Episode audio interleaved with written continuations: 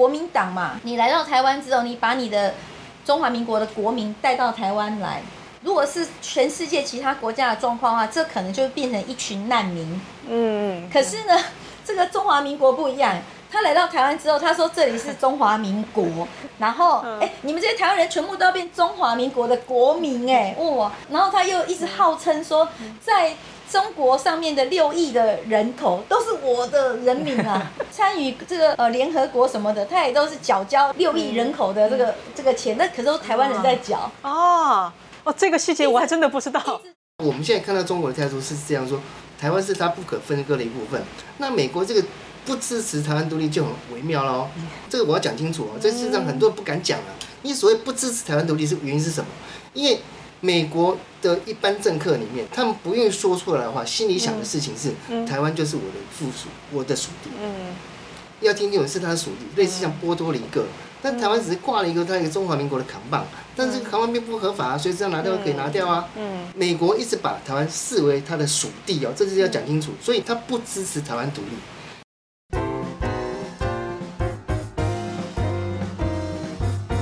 嗨，大家好，我是上官乱，欢迎大家来到这一期的《乱世佳人》。哎，大家也知道啊，其实我来台湾之后，尤其是这个频道开通之后，我采访了很多呃台湾的公众人物以及政治人物。台湾其实除了蓝绿两党，当然现在还是蓝绿白三党，其实还有很多小党，他们不仅是历史悠久，呃，而且呢，主要是他们在论述上或者是发展历史以及诉求，其实补足了很多现在台面上的呃大党他们没有涉及到或者是呃不方便涉及的呃这一部分人，然后他们更能够从另一个角度来认识整个台湾的民主化的进程，以及台湾现在面临的问题以及呃未来的道路。让我觉得台湾这片土地政治多元化以及它的生命力真的是非常非常的大。好像随时都会开出漂亮的花，然后结出有希望的果，这让我感觉到非常的有希望在这片土地。但是话说回来啊，今天我来的这个地方也不是小党，这一个党曾经啊是台湾的国会第三大党哦。哎，大家看对吧？这个是谁？很面熟吧？哇，Q 版的阿辉伯。然后呢，李登辉前总统亲自写的台联同志共勉急统刹车版弱势代言人。大家知道我今天来哪里了吗？我今天来到了台联的中央党部。很荣幸，今天我真的见到了这个呃党部的两位本尊，然后我今天要和他们进入一个深入的切磋了。好，呃，这两位呢，就是现在台联的秘书长周妮安女士，你好，然后以及台北活动部的主任王思堂先生，王主任你好，你好，观众朋友大家好，我是王思堂。哎，非常荣幸能够认识两位，然后今天通过你们，让更多的人了解这个台联现在的论述。其实我是私下跟王主任有联系，其实他的很多论述让我哇，真的觉得耳目一新，然后大开脑洞。我觉得哇，原来这问题还可以这样去解决，呃，真的我非常佩服。然后第一个问题我很好奇，我希望分别问你们两位，就是就你们最初为什么选择要加入台联？秘书长，我是两千零七年的时候加入台联的。哦，那当时候我原本是呃，在这之前我有去担任过，呃，应该说上过李登辉学校。哦，这个学校里面呢，它其实教我们的东西就是以台湾为主的历史、地理、政治、经济，哦，都是以台湾为主。那个学校就叫李登辉学校。李登辉学校，哦。对它其实不是一个说像我们这样每天早上八点去上学什么的学校，它是周末上课的学校，因为、学生都是来自于各行各业，哦，所以都在上班啊，所以我们就是周末上课，礼拜六、礼拜天，然后上两个整天的课。嗯那我就是在那个上课的过程当中呢，就是呃了解更多台湾的事情。对，那后来也是因缘际会啊，前主席黄坤辉，我在李登辉学校的时候就认识他了，后来就因缘际会就来到台联这边的政策部来做服务，这样子。到现在，哇，那来王主任呢？其实我是因为认识我们现在的主席刘义德刘先生，我印象中我们二三十年前在跑街头的时候啊，我们是一起跑给警察追的。啊，对，哇，你是一起跑给警察追的经历过那个转型时期，啊呃，不止啦，因为我们事实上是深度的参与者。又遇到刘一德刘主席的时候，他有提出这个邀请。那时候事实上我也是来观察一阵子，坦白讲，就是有时候会来，有时候不会来，有时候会来，有时候不会来。嗯那观察的结果是说，我在这里可以把我的声音出得来。哦，为什么呢？因为事实上我的很多观念跟呃主张，可以问一下那个时候什么时候吗？哪一年？去年哦，你去年而已啊。那事实上，刚上官小姐刚好提到说，嗯我的观念有时候会让人家脑洞大开嘛。嗯事实上，这些东西事实上在民进党里面是出不来的。嗯比方说，我举个例子啦，以后我们会提到这个这个计划，叫做世界儿童援助计划。嗯就是我会把世界上，比方说阿根廷啊、委内瑞拉、巴西啊，他们的小孩、小朋友比较没有父母的，或者说在社会上过得不好的，然后我们把他寄来台湾，那我们台湾有些家庭父母老一辈的，他的儿子不想生、不想娶，女儿不想生，他想抱孙子抱不到，没关系，我让你包养娃娃。哦，这样这样的计划对不对？我同学他们跟我说，你这个不叫做世界儿童援助计划，你这个叫做世界人口掠夺计划。所以我的很多声音是出不来的。比方说上次我们提到说国际安保公司，我如果说不是透过台联这边的话，那个声音根本出不来。我的看法是这样的哈，目前台湾的政党里面能够真正提出论述的，除了民进党以外，应该就是我。但是我们的论述可能会比民进党更广泛。哦，你讲的这一段更让我了解了这个小党的价值。对，哎，说到这里，那么就是我想问王主任一个问题。第一个，你其实一直在这做这个很针对的论述，然后第二个呢，其实呃那个台联的很多活动是你你在主持，正好啊，就是前不久我们都知道，呃，柯文哲办了一场演唱会，然后大家很有争议了。但是很有意思的是，呃，没过几天，好像。台联也办了一场演唱会，叫青德演唱会。我想知道，就是嗯，就是很多都被看作是对柯文哲那场演唱会的呃这个回应。那么当天现场的情况怎么样？不好意思，我没去，我想问一下。其实还不错哎，哦来了多少人？我本来是预计说可能会大概一半左右，因为我们那个场地是三百人的场地，哦类似像电影院的一个一个场地就对了。就我们位置坐了大概有八成左右，哦，还不错，而且很多都是因为那个地我们办那个地点在台南呢、它算是一个工业区啊，然后它事实上也比较偏僻，没有所谓的公共的交通系统可以到达，当地大雨又一阵一阵。所以，比如说，我们都很难预期说我们的观众朋友、我们的支持者会来到多少人，就也真的是突破我们的预期。哇，那还不很不错哎。对啊，我看见你发给我的那个小那个小影片。对啊。那但是跟我们秘书长在聊天的时候说，事实上我们没有经过彩排，但是整个效果却依然不错，其中还能唱 Abrela，你知道？哦对吧？有歌剧，哇，这很厉害，这很难想象。啊所以民真的是大才在民间。啊，对大才在民间，对对对对啊，对，哎，说到呃这儿啊，就是演唱会叫清德演唱会嘛，我想知道这个是这这个是有挺赖清德的意思吗？然后所以我就想知道，呃，在二零二四年的那个总统大选里边，就台联将扮演什么样的角色呢？想请问秘书长。哦，这个演唱会的名称叫清德演唱会啊。它其实一开始呢，呃的发想是我们一位中执委黄宪清黄医师。啊。好、那他的名字叫黄宪清，后面有个清清啊，水的清。那我们主席的名字呢叫刘一德。哦，那最后面是叫德。哦嗯那他们两位呢都很爱台湾，嗯，都很爱唱歌。平常可能大家在交流的时候也都有在唱歌啊，吃饭有时候唱歌。嗯。那但是呢，就是在这个柯文哲要办在演唱会的时候，这个激起了那种，就是说嗯。奇怪，怎么会有人歌唱的这么难听，然后还敢办演唱会呢？嗯。这是一点。嗯。那第二点是说，哈，唱这么难听，一张票还敢收八千八百块，所以你们是八十八，对，所以呢，这个嗯。我们后来就是发想以后，我们说，嗯，我们的歌声呢，应该是比他好听一百倍。他的票是我们的一百倍，对。但后来呢，因为他都号称他自己智商是一百五十七嘛，嗯我们就说好吧，我们的歌声比他好听一点五七倍，就是这样子。好，那但是这个事实证明嘛，因为我们那一天有很多人远从各地到台南去的，嗯所以我们都非常的感谢大家这么热烈的捧场、啊！我想呃那天。的音乐也没有让大家失望了哈、嗯虽然我们可能没有那种热歌热舞啊，但是我们传承了一个讯息给台湾人民，就是说，哎、我们有很多这么好听的歌曲，嗯、啊，大家一起传唱下去，嗯，对，然后当然哦，这个刚好在这个时间点呢，其实我们原本也是有邀请赖清德哦，副总统嘛，嗯。但是这个时间点他刚好去美国。去拜访。嗯。对，那我们就在想说，好，那副总统您去这个美国嗯。拼外交，那这个我们台联呢就在台湾来这个拼总统，拼你的这个因为两位我们两位亲德哦，这个都是赖清德副总统的学长啦。哦，对，而且都是非常台湾派的，他们在台湾大学念书的时候就在反抗国民党了。嗯，所以这一点呢，又刚好在当天的音乐会里面、演唱会里面有特别讲出来。因为柯文哲他号称呐、号称他是绿营的人嘛，哈、嗯那他号称他是二二八的对墨绿，然后还二二八的受难者。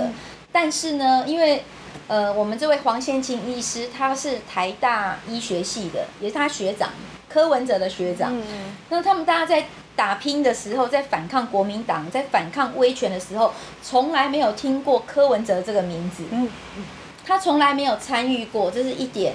那他没有参与过就算了，也从来不是在那边拍手的人，因为有些人是不太敢，他可能会在旁边抖内啊，嗯或是说鼓掌啊，说哎呀学长做得好，对不对？嗯但是这些柯文哲都不是，所以我们就觉得说柯文哲的台湾意识很薄弱，或是说他的根本没有公益、正义之心，这很薄弱的东西。他现在讲的一些天花乱坠，这些给一些年轻人或是给大众听到的。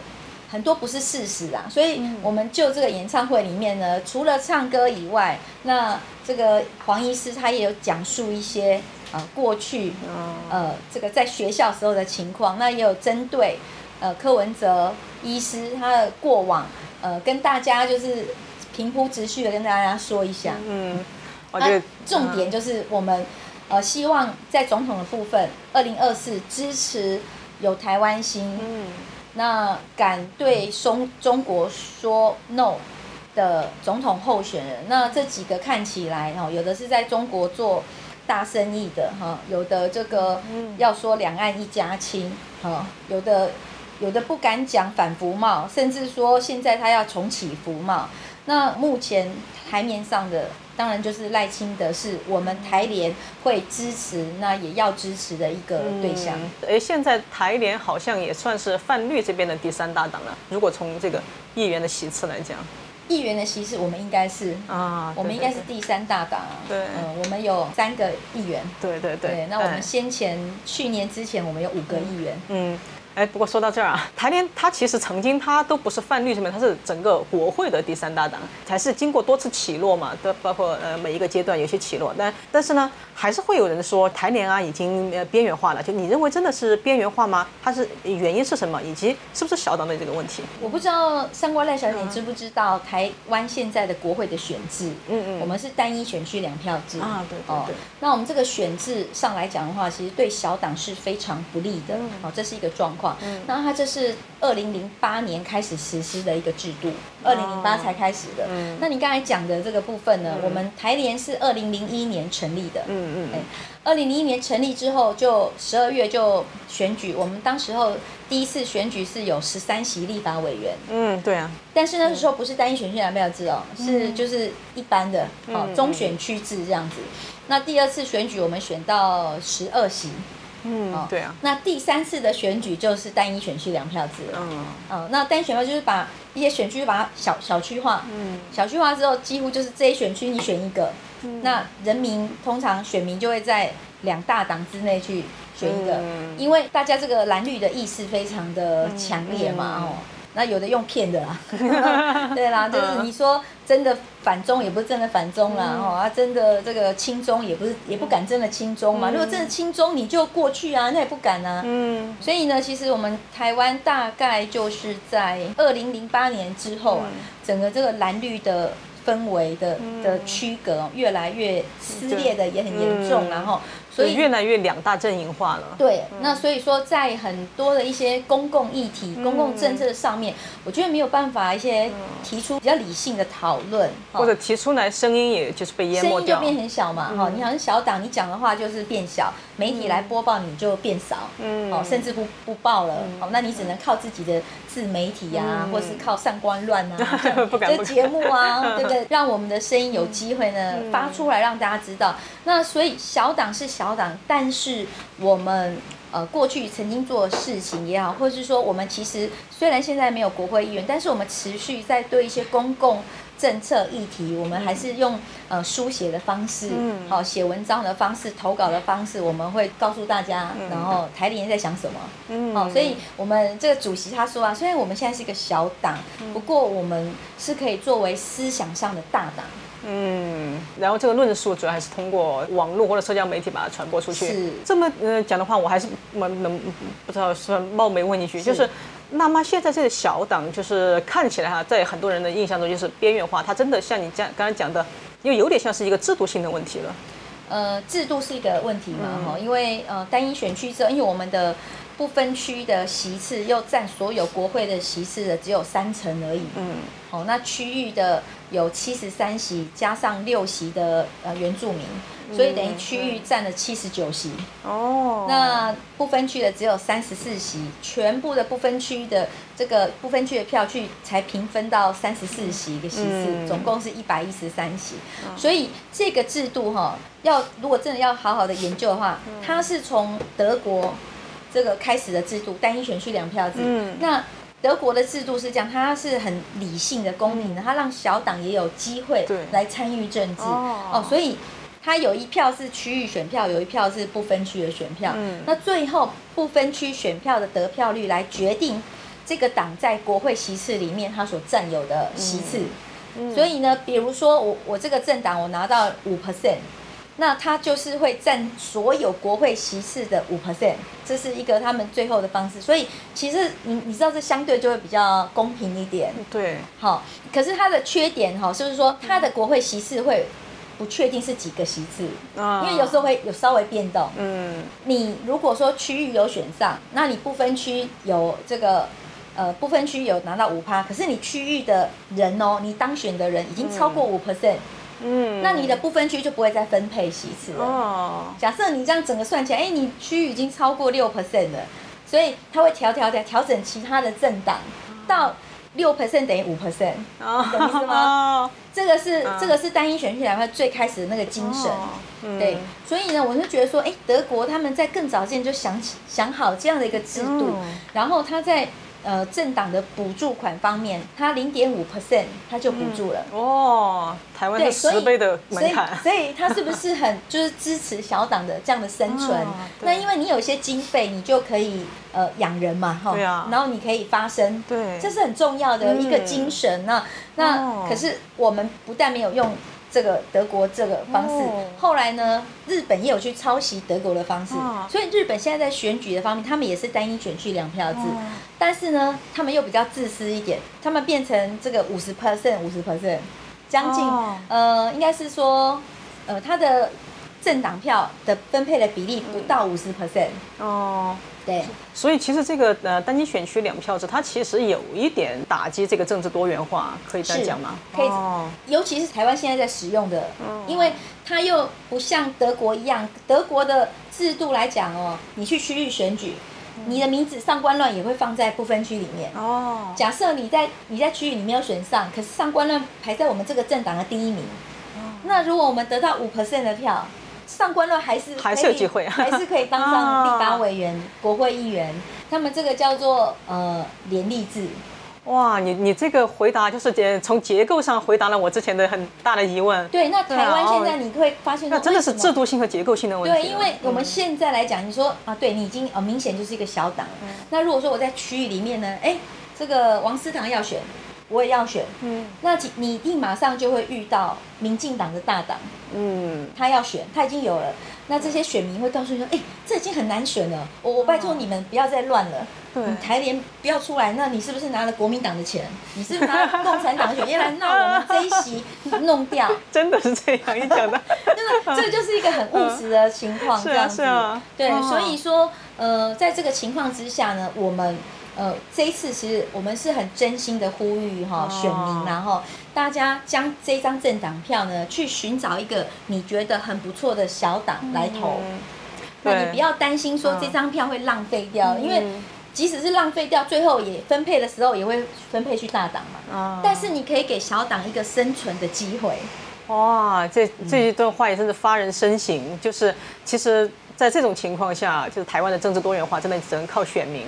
靠选民，然后就是说，呃，而且我们希望说，我们虽然是一个小党，可是有一些小众的声音，我们还是应该去关心，嗯，对，去关注对。呃，因为你越大党哦，你你要的票就是我只要过半嘛，啊对所以你你会要大的。如果说这边有三万票，你可能不会很在意。嗯，对，有有一这个在某一个地方，他们关心山林，说啊这个环保问题的，这一个村子的，那可能这个大党就会觉得说啊，我就是要我就是要开发啦，嗯。哦，在我的制度里面，那那没有人可以来抗议，或是发出一些反对的声音，让他知道说，那不然怎么协调，或是说我们怎么去沟通，说哦，哎，比较开发只要这样就好，或不要全部类似这样，你就没有一个政党，或是说一些团体，它够力来哦，来为这群小众发生，所以我们台联提出了很多议题，其实都很关心社会。嗯。比如说，我们的台湾的呃，他说行人的地狱，哎，我们台湾一年交通光死亡人数超过三千人嗯。哎，这个是数字是很庞大的数字，而且。这是以开发国家哎，对，所以说这个是道理是不应该发生的，甚至你现在说这几年走在斑马线上，嗯。斑马线上怎么会，对不对？那你们开车是怎么样？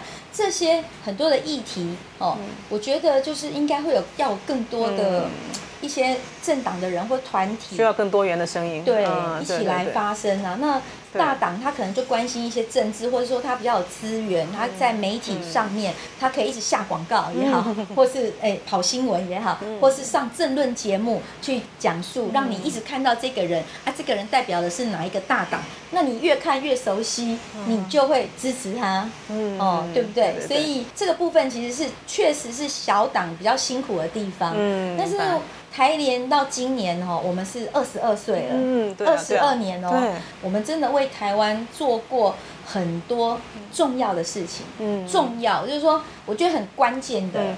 所以我呃，我这个呃，就是你们做了那么多重要的事情，有没有一些就是特定的历史环境？比如最早是那个李登辉前总统他的一个全力支持，我们台联是二零零一年成立的对。哈。那其实当时候成立的时候是对，总统已经是陈水扁是民进党的嗯陈水扁总统。那当时候呢，因为民进党第一次执政，嗯那国民党第一次没执政，他从以前到台湾占据以后，就是都是他在执政嗯。好，虽然有换到李登辉总统，可是政党都是对国民党。嗯那他们第一次不会没有执政的时候，他的那个抗拒力很大。啊所以在国会里面，因为国民党当时候还是属于大党，嗯。所以他们就开始乱乱乱啊啊。啊，乱到让这个行政体系这边，他一直很多政策没有办法实行嘛，一直党预算啊、三预算啊等等的。嗯，所以后来呢，就很多的中小，特别是中小企业主，他们。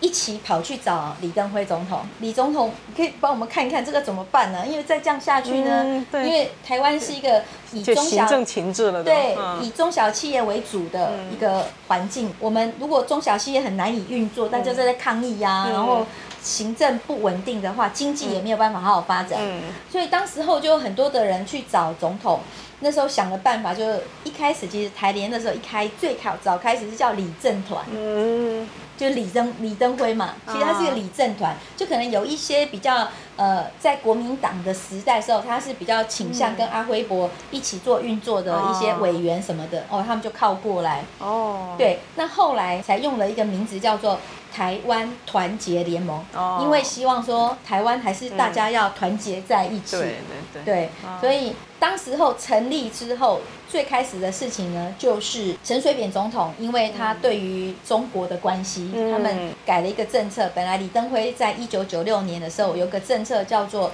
借机用人，借机用人的意思哈、嗯就是。借机，它整个字有也有八个字啦，借机用人，行稳致远，就是说走得稳，然后就会走得远。啊，然后借机用人，意思是说，大家现在不要急着去投资中国、哦那么多对，因为中国的一个政治并不稳定，嗯，所以他其实是蛮有远见的，好意的提醒，嗯。呃，台湾的一些企业企业主，哦，特别是中小企业，因为嗯你知道中小企业它的运作起来，它可能公司只有五个人啊，嗯。二十、个人，这算小型的，不是像我们台湾这种什么台塑企业那么大，嗯那个叫大型企业。嗯。大型企业是很想要过去的，因为他想要降低它的成本嘛。嗯。哦，这个制度呢，后来陈水扁两千年当选总统之后，他并没有沿用，嗯，他反而用了一个制度叫做积极开放、有效管理。哦，但是呢，积极没有有效管理到，对，开放开放，你真的是 对对开放了。你真的是有概念的，这个真的是有有做功课，而且有嗯有了解。对，就是因为这样，所以后来才产生了台联呐、嗯。所以台联一开始出来之后呢，我们呃其实是对于阻止就是陈水扁总统行政体系的想要大量的开放嗯去中国投资这个嗯部分，我觉得是有有贡献的。嗯那其中一个最最大的案子呢，叫做我们反对八寸晶圆厂去中国投资。哦，对对，，知道知道，那大家现在都知道，嗯呃，台积电。嗯对，都说它是我们的护国神山。如果当时候没有台联，就是在阻挡这对台积电的话，其实我们可能现在也不是现在的对护国神山。那我们后来反抗到最后说好，等到更高阶的产品，就十二寸晶圆，嗯。我们台在台湾可以稳定量产之后，我们才放比较低阶的嗯产品，就是八阶的过去中国。嗯。所以现在当然台台积电在中国南京各地有嗯。有一些设厂，嗯。不过我们自己要去 upgrade。嗯，我们有提升，那我们可以把比研发嘛，就要一直研嗯。发，不然的话，其实台湾呢，在过去二十年，可以说都在中国复制台湾三四十年前成功的经验。哦，这你刚才说这个也算有有效管理的，在你们的那个呼吁下，对好，那么接下来我有一个问题想问那个王主任，就是刚刚讲的，在这个历史背景下，那么现在新的形势下啊，台联党未来的发展策略是什么？事实上，我们的发展策略其实要调整社会上对我们的看法，哦，我觉得这个很重要。我觉得这很重要哦。因为就像你刚刚就是讲的嘛，嗯我们台湾人是不是被边缘化？嗯，事实上，这句话我我的同学常跟我讲，啊，对啊，就是很多人都对啊你去台也联也不止台联了，也很多小党都 都都被这样说。对啊，你跟台湾包包包起来混混到民进党里面当一个派系算了嘛。但是问题是说，我到民进党就是派系里面去，我的声音绝对出不来，嗯 这是一个很重要的问题。但但是我们怎么样让我们这些声音出来，嗯然后让社会上听到，让他们觉得说，哎，台联的声音跟别人的声音不太一样，这是我要的重点。嗯那比方说，我一些想法、一些看法，如果一提出来的话，事实上是很多小党甚至大党。他们没有办法提出来的论述，我们要把这些论述告诉大家。但是觉得说，哎、这个论述不错啊，对台湾的前途是有影响，是很、嗯是很好、很正面的啊。那自然而然说会把这些论述跟我们台联结合在一起来，嗯让他们觉得说，到时候这个政党想突破台联，这是值得的。但是不管怎么样，说让台联能够把这些政策稳定的推向未来。那我其实我觉得最重要一点思考是说，每个政党都应该思考说，你们对于台湾未来的想象是什么？嗯，对呀，这很重要啊。啊对啊，那你要告诉我们台湾人民，我对未来的想象是什么？嗯那事实上，这四目前的四组的候选人嘛，嗯我听过赖清德副总统的演讲，嗯他提到一个八十二十，说他为了愿景说到八十岁，未来的八十岁老人里面，他的牙齿、嘴巴里面的牙齿还有二十颗。嗯那这我觉得这是个一个很好的愿景啊。那至少说把他想做的事情告诉大家。那其他的政党呢，我看不出来说你对台湾有任何的未的未来有任何的想象。比方说侯友谊现在还讲不清楚这到底要干嘛，他到底反不反核？他之前说新北是不让核四通过，那现在要核一、核二、核三又要延议，然后核四要重启，那到底在干什么？事实上，这个反核的议题在民进党也讲不清楚。我认为是说，你这时候你柯文哲，甚至说我们现在五党的郭台铭郭先生，你们在参选总统的目的是什么？当然，总统是可以掌控国家的很多行政资源，这没有错。但是你当总统是要来干嘛？你要告诉大家全国人民呢、我当这总统我是要做哪些事情，嗯对不对？除了说郭台铭说的，我要零零到六岁国家养，除了这个之外呢，你对国防的想象、对外交的想象、对一般社会的想象是什么呢？你要告诉我们呢、对不对？如果你告诉我，我觉得说你说的可以，我会认认为说你这一票值得我去投。嗯所以我来台联的目的其实在这里。那很多现在很多小党，我们不讲不提党名了哈，我觉得他们只是作作为一个独派的最边缘的光谱的那个政党，这个角色的存在而已。但是事实上这些小党他们都比我们还年轻啊。嗯。事实上我在他们面前，我算是大家大概是他们可以叫大家叔叔啊、大哥啊什么之类的。哎，这个正好也是我接下来想问你的问题，就是对啊，就是你们台联是一个本土派的政党，然后也也也也是一个小党，那么和现在最近几年成长起来的，呃，包括激进啊，其实是包括实力啊，就是你们的区别在哪里？我觉得区别在哪里，就是区别在对未来的想象。嗯。因为我们台联甚至没有去争争论说我们要在台独的最左边的光谱要扮演什么角色，但是我们要扮演的是说我们对台湾未来的理想规划。嗯，我一直提出来是就这个论点，但是我一直没有看到其他小党有对提出多对台湾未来的想象，这是我觉得蛮遗憾的一点地你说的未来想象包括哪些点？包括国防啊，像比方说简单的讲一个我的论述。就是我，我希望政府能够协助整理国际安保公司。嗯，那为什么是提出这个论述呢？因为我们的兵役分募兵制跟征兵制。那募兵制实际上每年的缺员大概百分之二十五。那为什么我们年轻人不愿意当兵呢？年轻人说阿丁少年畏苦怕难，其实不是这样。我要告诉说年轻人，我知道你们想法不是这样，不是你们怕苦，不是你怕难，而是说当兵没有前途跟前途，一个是前面的钱，一个是钱财的钱。为什么会没有前途呢？因为你当兵自愿意，如果说你当个四年，当个八年，当个甚至你当军官，当个十六年、二十年，你出来能够干嘛呢？卖保险可以吗？保险另外一个专业喽。那这开计程车好了，你也考上职业驾照。那不然最简单的，当到了到了保全人员啊，是不是？因为没有前途嘛，所以人家不愿意当兵嘛。因为当兵你学了所有的专业，到最后你离开军队之后一文不值，一无是处。所以我要成立一个国家安保公司，原因在哪里？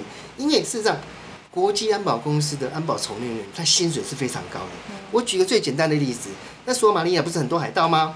那所有的人才经过那边，至少请三到五个的国际安保人员、持枪安保人员哦。他们的薪水，我我不知道船东付给国际安保公司多少钱，但是我知道的是说，那持枪的安保人员一天的薪水起码是五百块美金。哦，很高。那我再举一个大家都知道的例子嘛，瓦格纳集团呢？他们的薪水是多少钱呢？新进的二等兵哦，最底下的那个兵哦，四千万美金。那一般的国黑水公司啊，那最有名的国际安保公司黑水，那他一般新进的人员多少钱呢？八千块美金。嗯，对啊，美军的新进人员只有三千不到四千块美金。嗯，那不不过四千美金对于俄罗斯来说已经很大个负担了。那那个不是俄罗斯付的钱，啊，那是瓦格纳自己付的钱。啊，因为瓦格纳在那个。他们在非洲才有大笔的成员在，他们挖钻石啊、运石油啊，然后维士啊什么之类的，他们什么都干了。那我再举个例子，如果说我们在柬埔寨、缅甸那边的人蛇集团把我们的国民绑走了，我们的警政署、我们的我们的部队没有办法派过去营救人员呢？如果说我们有安国际安保公司的话，我们可以派让我们国际安保公司采取这营救的动作。民间对民间嘛，柬埔寨、缅甸也没话讲啊，对不对？而且。我们的国际安保公司是所采用我们的国军的退伍人员，我们有专业的军事训练，对上这些黑帮乌合之众，谁会赢？很简单的事情嘛。所以我觉得说，让年轻人觉得当兵它是一个可以赚到钱的行业，嗯，也可以学到很多专业技能的行业。这是现在就是国际上哪个国家的有这个就是成熟的经验吗？美国。哦，黑水公司。对啊，美国不止一个黑水公司啦。那只是说，我觉得说，我们政府应该做这个东西，来让我们募兵制更有，让年轻人更有愿意意愿来参加我们的未来的国军或者现在的国军。啊，就是虽虽然听起来像好莱坞电影，但是 实际上我感觉，呃，未必不是一个务实的国际化的一个行动。应该是这么说了，我们提出了一个方向，嗯，然后但是问题是在于说，我们没有执政能力。所以我们没有没有办法没有办法 detail 把它落实下来。目前还没有执政啊。我目前对啊。不过我觉得台湾的情况哈，我觉得王主任他所提到这个，当然是一个比较远远远景啊，比较远程的一个呃目标。但我们台湾现在希望说大家就征兵嘛，嗯就是其实是在捍卫自己嗯这一块，就是说我们应该还是目前先向新加坡学习，嗯，新加坡的这些兵役制啊。就是他们其实一直不断的锻炼自己，然后也是保卫自己。嗯，那我觉得我们台湾，呃，我们希望外国来这个协助我们的之前，我们自己应该要有一个想要防卫自己、做自己国防的一个能力跟决心。嗯，那当然，我我觉得不要把说赚不赚钱 先放在前面呢。那因为我觉得把赚钱，因为国防这种东西，当然是。呃，他很多需要精密的武器啊，他也要一些训练。那我觉得这个部分分，在过去国民党的执政里面，很多都其实是敷衍，或者说表面上面的。如果说真的你对共产党这么的呃这么的反对的话，那过去两蒋时代的一些精神，到后来李登辉，然后后来现在马英九，你们是现在这些国民党，其实你们已经不反共了，你们甚至亲共，或者说对于真正。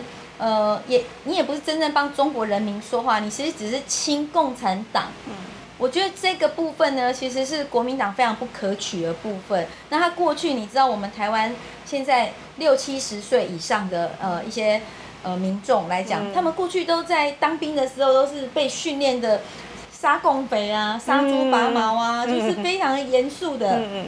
那等到他们转眼三十年之后，哎，那为什么看到当年训练我们的这个？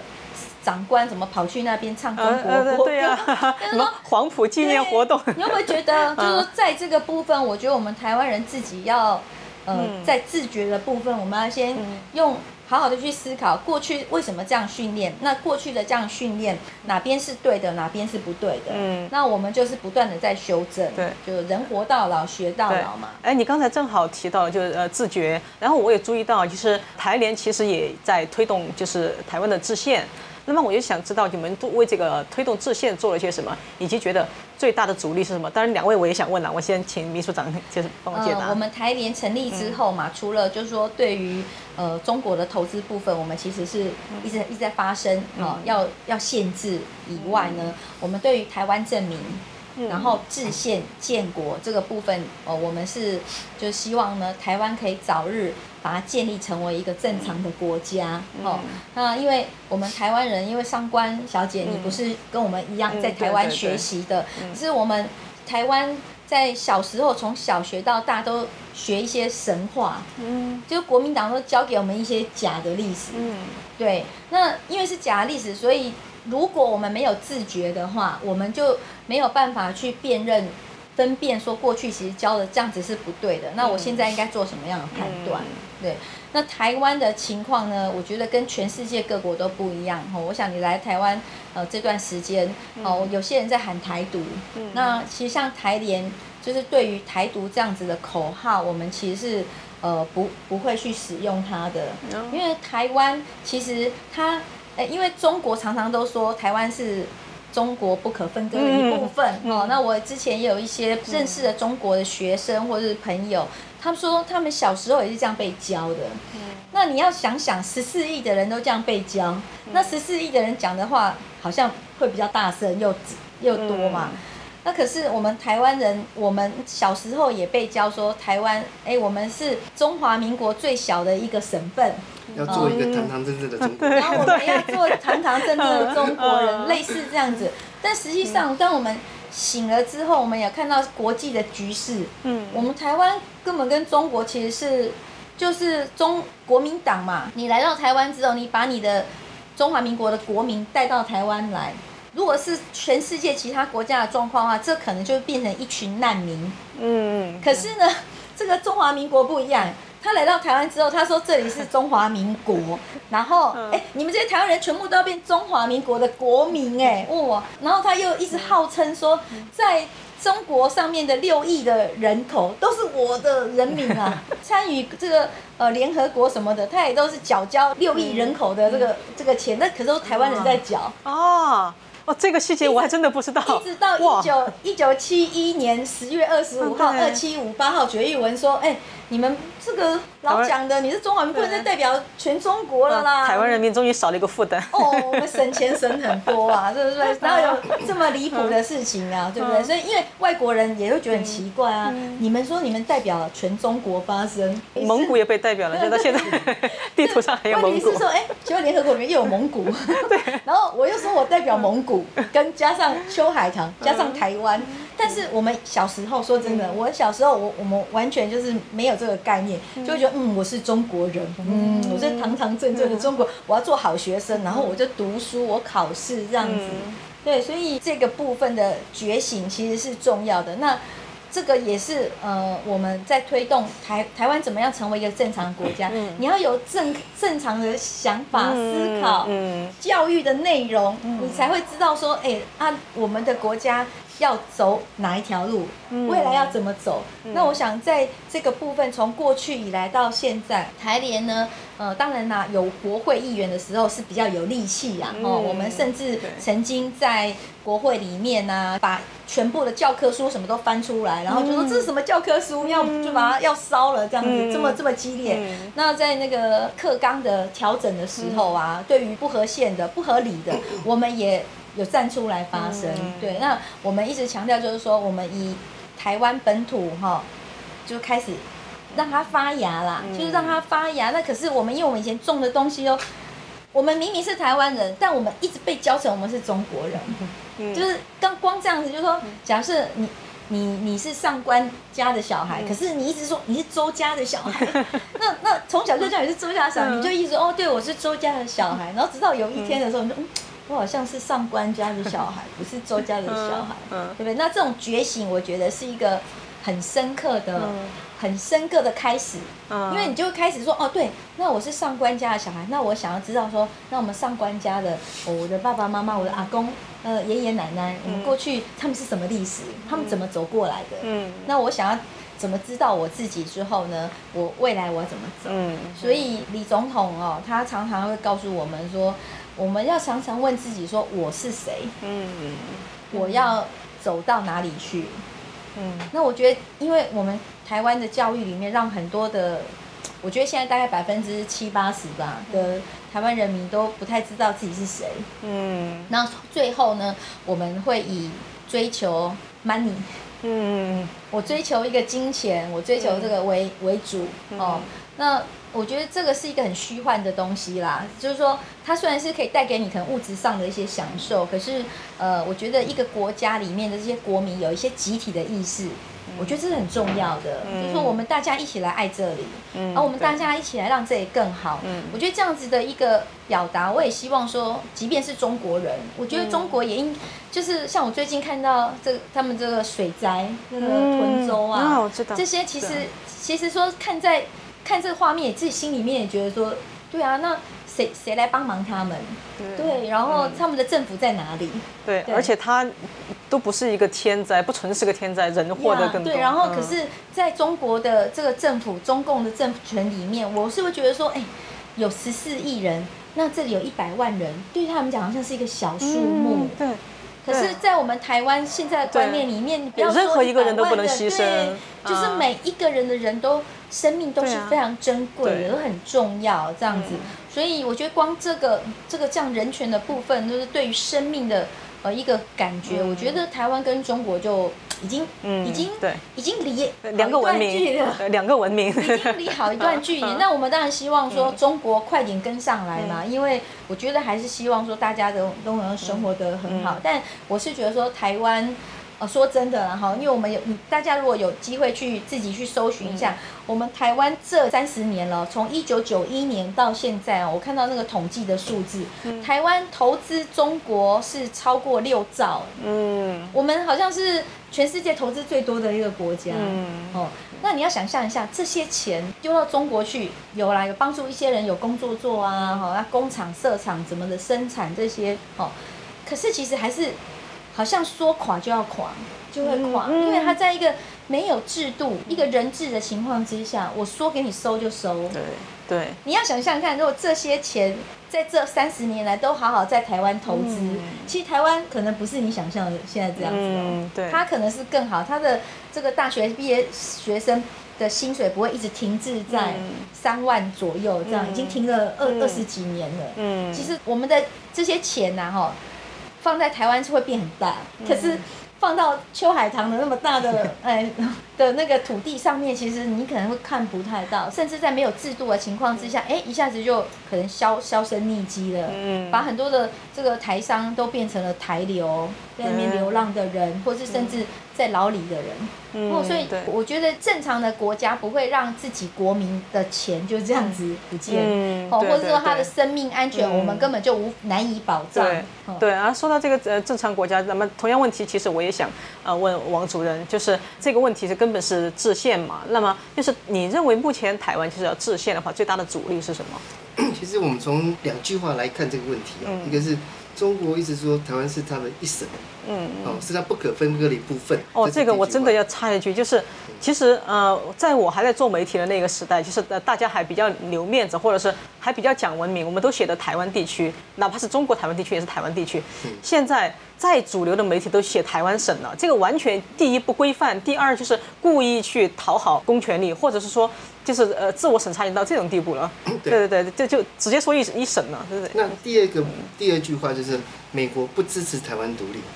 那我们从这个背景上来讲，要把它推推到二次世界大战，所谓中华民国打了八年抗战，那个时候那个战区就会归为东亚战区或者叫中国战区。那台湾事实上并不属于中国战区，也不属于东亚战区哦，它属于太平洋战区。啊那太平洋战区是谁在打？是美国在打的啊。所以我这边要先讲，中华民国事实上没有对台湾土地的生索权。这句话很重要哦。为什么呢？因为太平洋战争是美国打的，就是对日的战争，在太平洋战争上是美国打赢的。美国都对两是两颗原子弹让日本投降的嘛。你中国也没有拿出什么样的实力让日本的对你投降啊，对不对？日本是全面无条件投降，是因为被他扔了两颗原子弹。那这两颗原子弹扔了之前呢，那太平洋战争是美国用挑花战术一步一步推进到日本的岛屿、日本本岛的前缘了嘛。嗯，所以理论上归属来讲，台湾应该是属于美国的附属战利品之一嘛，嗯对不对？那当时麦克阿瑟的第一号命令就是让蒋介石来代为接管，占接管，嗯这应该说占领台湾了。嗯那事实上，蒋介石来台湾的时候，他自己也知道，他事实上中华民国是对台湾是没有生索权的。对他当时代表的就是中国战区，他不是代表中华民国。对，并不是，并不是，对，所以这个理论上要讲清楚。所以一直到现在，中华民国为什么在台湾并不是一个所谓的合法政权，原因在这里。那我们现在看到中国的态度是这样说，台湾是它不可分割的一部分。那美国这个不支持台湾独立就很微妙喽。这个我要讲清楚哦，这事实上很多人不敢讲啊。因为所谓不支持台湾独立是原因是什么？因为美国的一般政客里面，所不管是他民主党或共和党，他们不愿意说出来的话，心里想的事情是、台湾就是我的附属，我的属地。嗯。要听清楚是他的属地，类似像波多黎各，但台湾只是挂了一个他一个中华民国的扛棒，但这个扛棒并不合法啊，随时要拿掉可以拿掉啊。嗯。嗯美国一直把台湾视为它的属地哦，这是要讲清楚，所以它不支持台湾独立。那我们一直在讲台湾人民自觉，那这中间会牵扯到说，为什么美国不支持台湾独立？那我们台湾人民自觉有五条道路，台湾的第一条道路很简单啊，很符合蓝营跟外省人有些中国梦的人的想法。第一个就是说，就跟中国统一变成他们的一省。嗯第二条，成为美国的第五十一州。嗯第三条成为日本的第五大岛，那第四条就是中华民国这个扛棒把它由虚转实。第五条就是我们一直在追求的证明自宪，建立台湾国。对，证明自宪。那但是不论这五条的哪一条哦，都需要经过公民很长时间的探讨跟讨论，然后才能形成我们要怎么去投票自觉的一个做法。然后公民自觉之后所形成的五条道路的其中一条，比方说我们最想要的证明自宪，才能够让我们这两大强权都闭嘴。嗯我来补充一下哎哈哎，台联在二零零一年成立，其实二零零二年的时候，我们就发起过证明台湾的大游行，嗯，对，就是我们的名字叫台湾。嗯哦。那二零零三年的时候，我们的一个大游行叫制宪大游行。嗯，对，那其实我们台联有台联版台湾宪法，哦好、因为我们台湾人一直在使用一个别的国家带来的宪法，你全，我想全世界没有这么、就要用别人的宪法嘛，所以呃，当时候李登辉总统在担任总统的时候，他有一些不得已的情况嘛，嗯就是他接下这个呃蒋经国时代的呃一个政治情况，那。后来我们的制宪，我们希望我们的制宪说，哎、台湾人要有自己宪法，所以我们要自己来讨论自己的宪法。所以那个时候我们一直在做这样的事情。不过很可惜，就是在二零零五年的时候，陈水扁跟连战这两个大党的这个头啊，他们就是修改了这个第，等于是把中华民国宪法再次的修宪，第七次的修宪，然后把它改造成它要修宪的门槛变得非常高。嗯嗯，就是要同意的人数要过半的公民的人数，这是超级高的。对，所以导致那个十八岁的公投没有过。对呀、因为因为你要一半的人呢，一半就是都在九百五十万左右的，以现在的人口那个公民投那这是几乎是高太高的门槛，是不太可能会达成的。那因为你要知道，本来中华民国的宪法，这个宪法里面它也有制宪权呐，嗯，就说你可以利用这个宪法来制宪，嗯，但你你现在就是要提出方法，就没想到你。后来陈水扁跟连战这两个大党私心自用嘛，把它修了一个超高门槛，就是已经比你高到那么高，你根本跨也跨不过啊！你是个小孩，然后那个永远是跨不过的门槛，所以现在这个最大的阻力就是。变成是这样子，那我们台联在二零一六就提出办法，我们有开过记者会，就希望说二零一七年呢可以变成一个制宪元年。嗯，好，就是说我们从公投法里面去把这个呃修宪的部分，就是把它放进去啊，包括说呃国旗啊、国歌啊这些都可以去人民决定嘛，嗯，人民来决定。那因为你要知道公投法的门槛就是有一半。的人出来投票，然后有一半以上的人同意，这个案子就会同意，所以它的门槛是。相对再低了一些，比较有可能可以达成。嗯，对。那你看现在以你我们刚才讲说要一半以上的同意，除非是什么减税啦，搞不好就说哎，我们可不可以从开始不要缴税？哎，大家都会跑出来投同意哦，对不对？或者一个人发两万块好不好？大家跑出来投同意哦，对不对？所以呢，这些政治人物的设把制度设计成这样，这就是一个很重要。他如果说。他一直以自己为主，而不是以人民为主的话，那这个灾难就会慢慢的就显现出来。那我们现在最大的主意就是说，因为他现在这个宪法的修宪的门槛这么的高，你动弹不得，对，十八岁也过不了。大家都哎，国民党也同意，民进党也同意，对啊，哎，很罕见的跨党派都同意，同意了。为什么你们都没有去 push 你们的支持者出来投同意呢？没有哦，嗯，所以我们才说在打假球啊，对，相互都在打假球啊，对对对，好，那就是其实刚才我们谈了这么多，其实呃理念上的东西，哇，我觉得谈的好长远，我第一次就是谈谈台湾未来谈这么长远。那我觉得呃最后一个问题啊，我们拉回一点，我们来谈务实。那这个务实呢，其实我是想听你们两位的理解，就是赖清德，那当然他最著名的一句话，大家都说他是自己是务实的台独工作者嘛，然后。你会发现很多人都讲务实，柯文哲也说必须务实的看待两岸的关系的，所以他包括他的重启服贸啊，还包括他两岸一家亲啊，他都说他是建立在务实。他说你看吧，现状就是这样子。你们认为这两个务实它的概念分别到底是指什么？他们两个的务实是一样的吗？对于台联来说，什么又才是真正的务实？我想分别请先请这个秘书长讲一下。嗯，我想哦，嗯，呃，真正的务实哈，我希望说我们，因为我们台湾。包括我们的语言，嗯，其实国民党以来以后，我们的自己本土的语言，哦，我们的文化，我们的歌曲，其实都被国民党做很多的破坏跟压抑，甚至我们打压，嗯，就是小时候，比如说你要讲客家话，你要讲你讲的台语。罚站 罚款，罚款罚站跑步，然后有的小孩回到家还要被妈妈再打一次，说我因为我们家里没钱了，你还被老师罚钱，我叫你讲国语你就好好讲国语，你知道这个其实是精神的虐待哎，你要想想这个，我觉得这个部分真的我们一常大家都听到说转型正义转型，我觉得这个是很务实的，说比如说啊我们过去怎么样被台语被打压，客语被打压，那现在怎么样，我们来多鼓励，嗯，你。今天你那执政了以后，你怎么样用政策上面，你用资源方面，我们来鼓励这个可以多讲一些自己本来阿公阿妈会讲的话。嗯我觉得这很重要啊，因为我有认识一些呃中国的朋友，我发现他们自己就会讲自己各地的乡自己家乡的话会讲，然后再来就讲一个就是 Mandarin 呃这个呃北京话普通话这样子，对不对？我觉得这还至少他们都还会自己的家乡话都还会讲，可是我们台湾就是。很很惨淡，对，这是务实的部分，然后，那你说以政治经济这边来讲话，我觉得呃，李总统过去的，好像我们一直在讲说，集统的刹车板，嗯，就是这个就是非常很，我觉得是一个很重要，就是说，呃，我们台湾人如何以自己的作为思考，嗯，我们的思考哦，不是只有从利益出发，对不对？一个国家你要长长久久的发展。不是只有赚钱而已，对，所以那时候就说，我们希望说，在弱势的人的部分，我们有什么样的政策，我们可以去 balance，或是我们可以呃去提醒执政者，因为我们现在还没有执政，如果有一天我们执政了哈，当然我们就会来做。然后在这个统一的部分，因为跟中国的部分。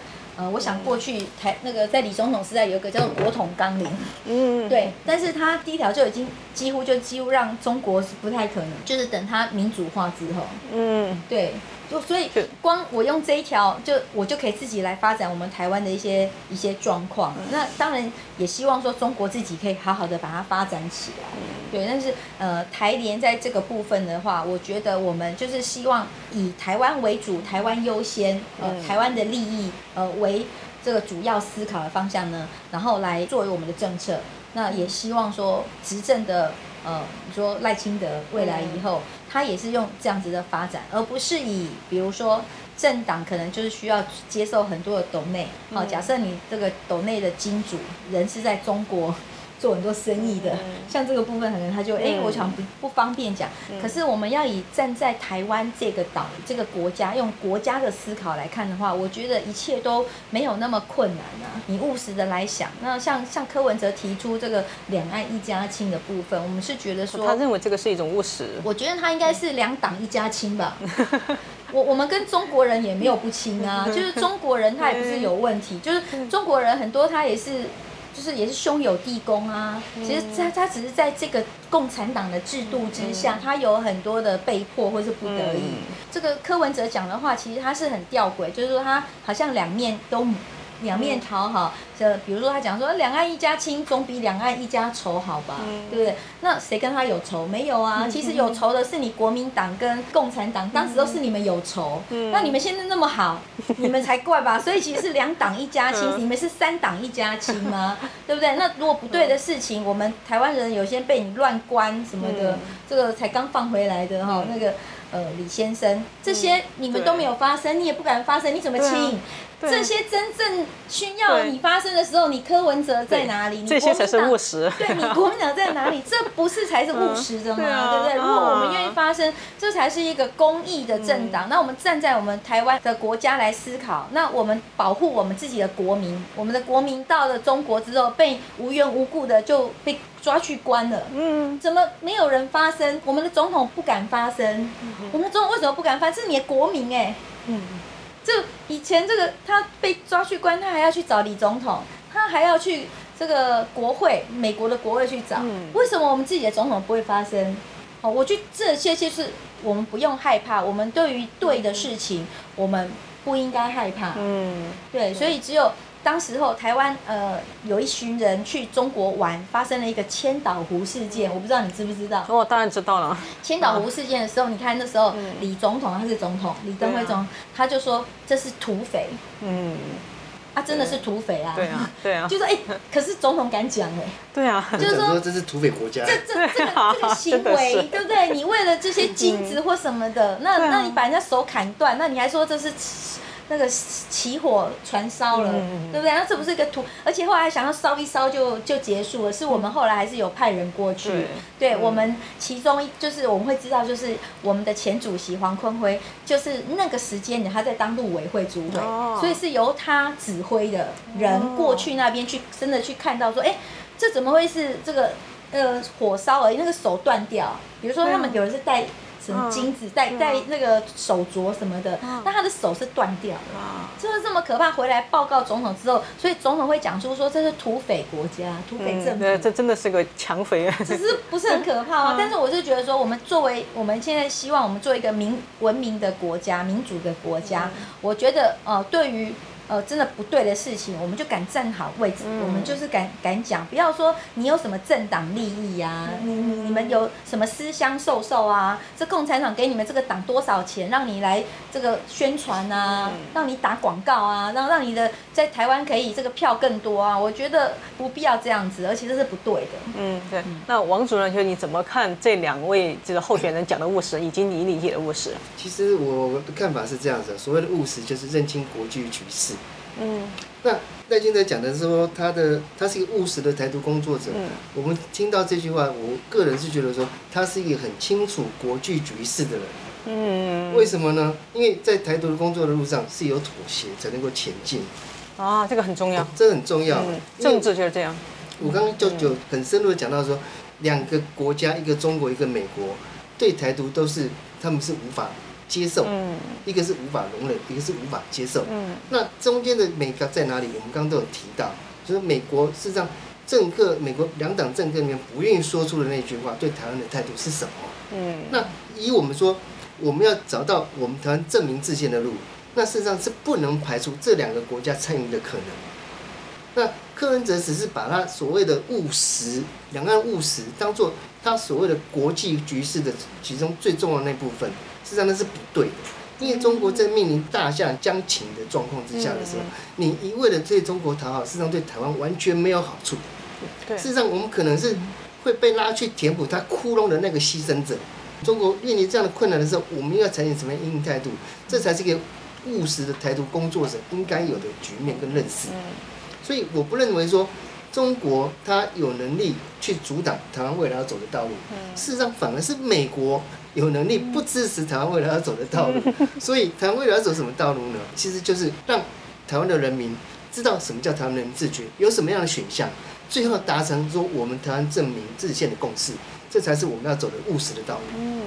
你觉得柯文哲讲的那个务实是指什么样的务实你？喊明了，他在做梦，喊明就是做啊，梦。啊，好哇！今天大概呃总结一下，其实刚才呃秘书长讲的，其实台湾之前最大的呃阻力，你你更多的看到了内部，就是呃在宪法修宪上这本身的很高的门槛。然后王主任呢，更多的看到来自就是台湾和美国的更为复杂的关系。那我觉得这两点其实都让我呃非常的非常的感受，我觉得学到很多。然后我之前的很多认识，我觉得在你们这里得到的拓宽和加深。呃，非常非常感谢两位，非常感谢哇耽耽误你们时间。不会不会对，我今天非常有幸的来到呃的台联这这个总部，然后来呃采访到我觉得非常非常有代表性的本土派的呃政党台联，然后非常有幸的采访到呃两位现在呃非常呃坚持非常坚定的在台湾这片土地上耕作政治多元化的呃两位朋友，好。非常感谢周秘书长以及王主任，感谢感谢你们，谢谢感谢你们，好，感谢大家收看这一次的《乱世佳人》，我们下一期再见，拜。拜，拜。拜拜。拜拜。